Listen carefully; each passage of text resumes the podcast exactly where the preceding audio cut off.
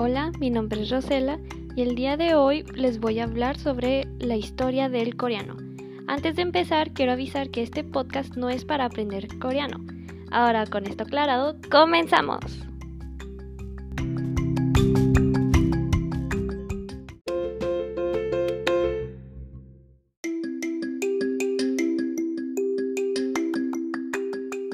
El coreano o el Hangul fue promulgado en el año 1446 por el cuarto rey de la dinastía Joseon, Sejong el Grande, y un grupo de investigadores, para que el pueblo pudiera leer y escribir fácilmente. Es idioma oficial tanto en Corea del Sur como en Corea del Norte, con alrededor de 75 millones de habitantes entre los dos, así como de la provincia autónoma china de Yanmian. Existe también un gran número de hablantes de coreano en Japón y Rusia, los Estados Unidos, Singapur, Tailandia y muchos otros países en todo el mundo. El número total de hablantes de coreano en todo el mundo se estima que son unos 77,2 millones.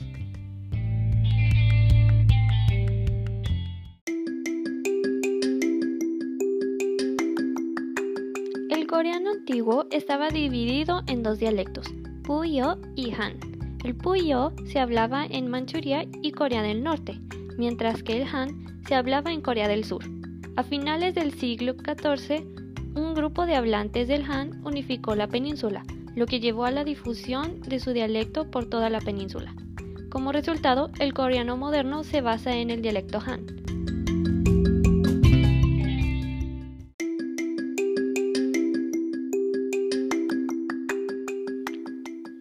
Idioma coreano ha sido influenciado por su comunicación constante con China, Japón y Estados Unidos. Las palabras nativas coreanas representan los conceptos básicos de las cosas que son importantes para la vida coreana, como la cultura tradicional y la sociedad agraria. La influencia de los chinos se convirtió en parte dominante de la sociedad y cultural tradicional coreana. Durante la ocupación japonesa de Corea, los japoneses volvieron a cambiar el idioma, la cultura y la sociedad, con reformas educativas y políticas. El coreano estandarizado surgió en la década de 1930, a pesar de que el gobierno japonés intentó suprimirlo, destruyendo materiales o arrestando académicos que impulsaban el idioma. Los japoneses importaron las palabras de Europa y América hasta la liberación de Corea al final de la Segunda Guerra Mundial.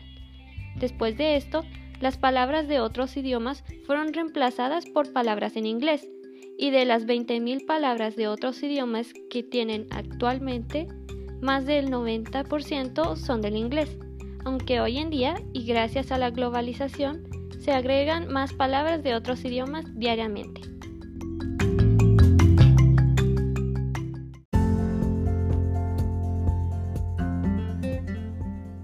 Si se examina el idioma, puede percibirse los valores, las actitudes, los patrones de comportamiento, el pensamiento y las estructuras sociales del hablante, ya que los estatus de la gente es muy importante en esta sociedad.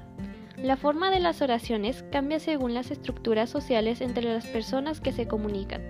Existen estructuras complicadas para este tipo de clasificaciones, que incluyen una humilde atribución en primera persona o cuando uno habla de sí mismo, sin distinción de género o distancia social y respeto. Hay expresiones honoríficas y no honoríficas que indican poder y jerarquía. En el pasado, la forma honorífica se usaba para mostrar respeto por la estructura jerárquica, y esto sigue practicándose hoy en día.